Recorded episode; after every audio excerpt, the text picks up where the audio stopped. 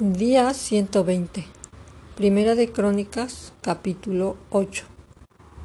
Benjamín engendró a Belá, su primogénito, a Asbel el segundo, a Ara el tercero, Noa el cuarto y Rafa el quinto.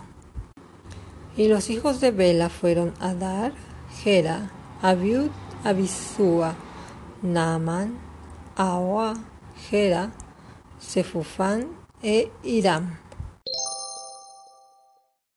Capítulo 9 Contado todo Israel por sus genealogías, fueron escritos en el libro de los reyes de Israel, y los de Judá fueron transportados a Babilonia por su rebelión.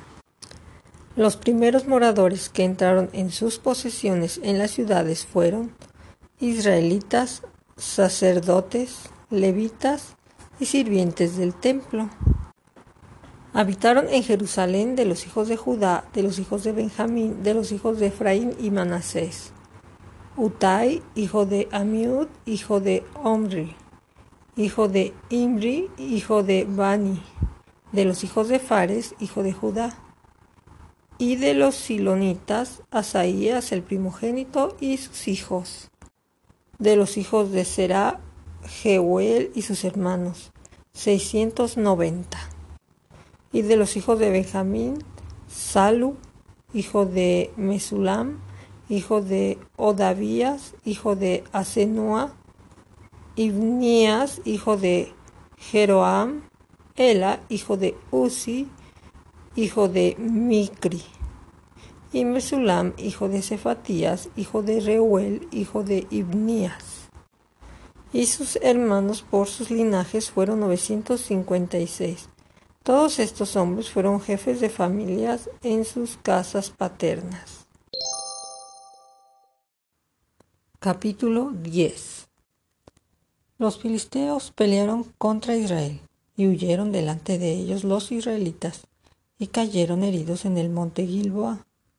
Y los filisteos siguieron a Saúl y a sus hijos y mataron los filisteos a Jonatán, a Abinadab y a Malquisúa hijos de Saúl.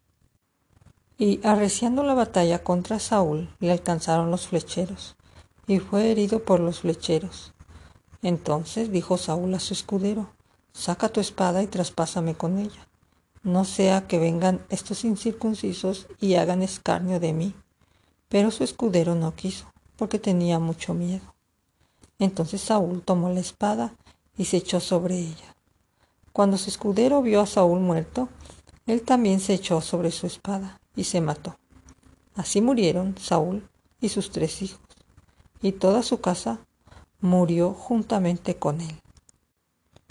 Y viendo todos los de Israel que habitaban en el valle, que habían huido y que Saúl y sus hijos eran muertos, dejaron sus ciudades y huyeron. Y vinieron los filisteos y habitaron en ellas. Sucedió al día siguiente que al venir los filisteos a despojar a los muertos, hallaron a Saúl y a sus hijos tendidos en el monte Gilboa.